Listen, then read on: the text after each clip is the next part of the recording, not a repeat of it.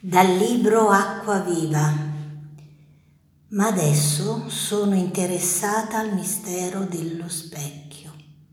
Cerco un modo di dipingerlo o di dirlo a parole. Ma cos'è uno specchio?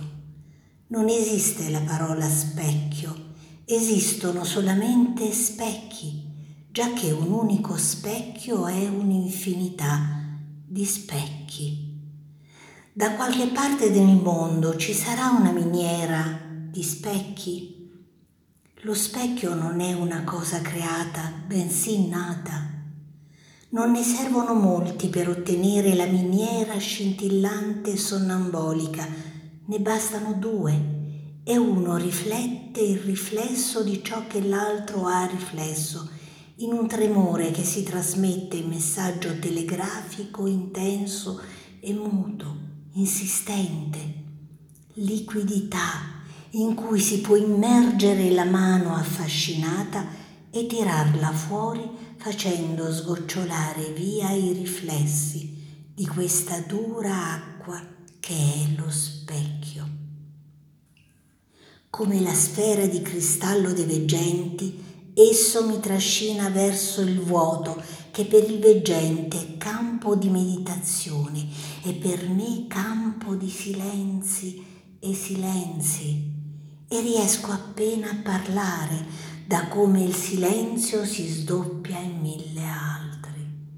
Specchio, questo vuoto cristallizzato che ha dentro di sé lo spazio per andare in avanti per sempre senza fermarsi perché lo specchio è lo spazio più profondo che esiste ed è una cosa magica. Chi ne ha un frammento rotto potrebbe già andarsene a meditare nel deserto. Vedere se stessi è straordinario, come un gatto a cui si rizza il pelo sul dorso rabbrividisco davanti a me stessa. Dal deserto comunque ritornerei vuota illuminata e traslucida e con lo stesso silenzio vibrante di uno specchio.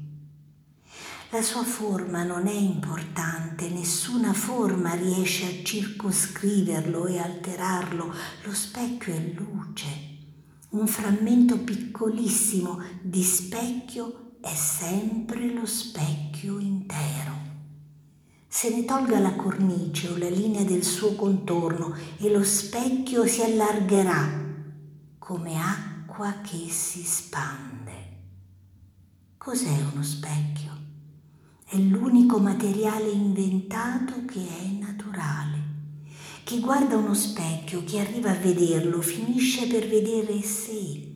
Chi comprende che la sua profondità consiste nell'essere vuoto, chi cammina all'interno del suo spazio trasparente senza lasciar traccia della propria immagine, questo qualcuno allora ha percepito il mistero della cosa.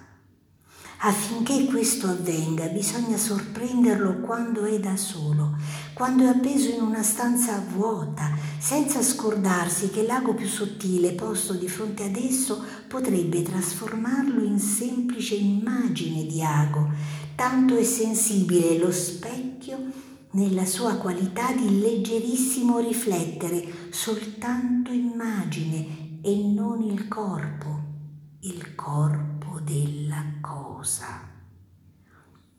Nel dipingere lo specchio ho avuto bisogno della mia delicatezza per non attraversarlo con la mia immagine, perché lo specchio in cui mi vedo sono già io. Solo lo specchio vuoto è specchio vivo. Solo una persona molto delicata può entrare in una stanza vuota dove c'è uno specchio vuoto e con una leggerezza tale con una tale assenza di sé che l'immagine non ne lasci il segno. Come premio, questa persona delicata avrà allora penetrato uno dei segreti inviolabili delle cose.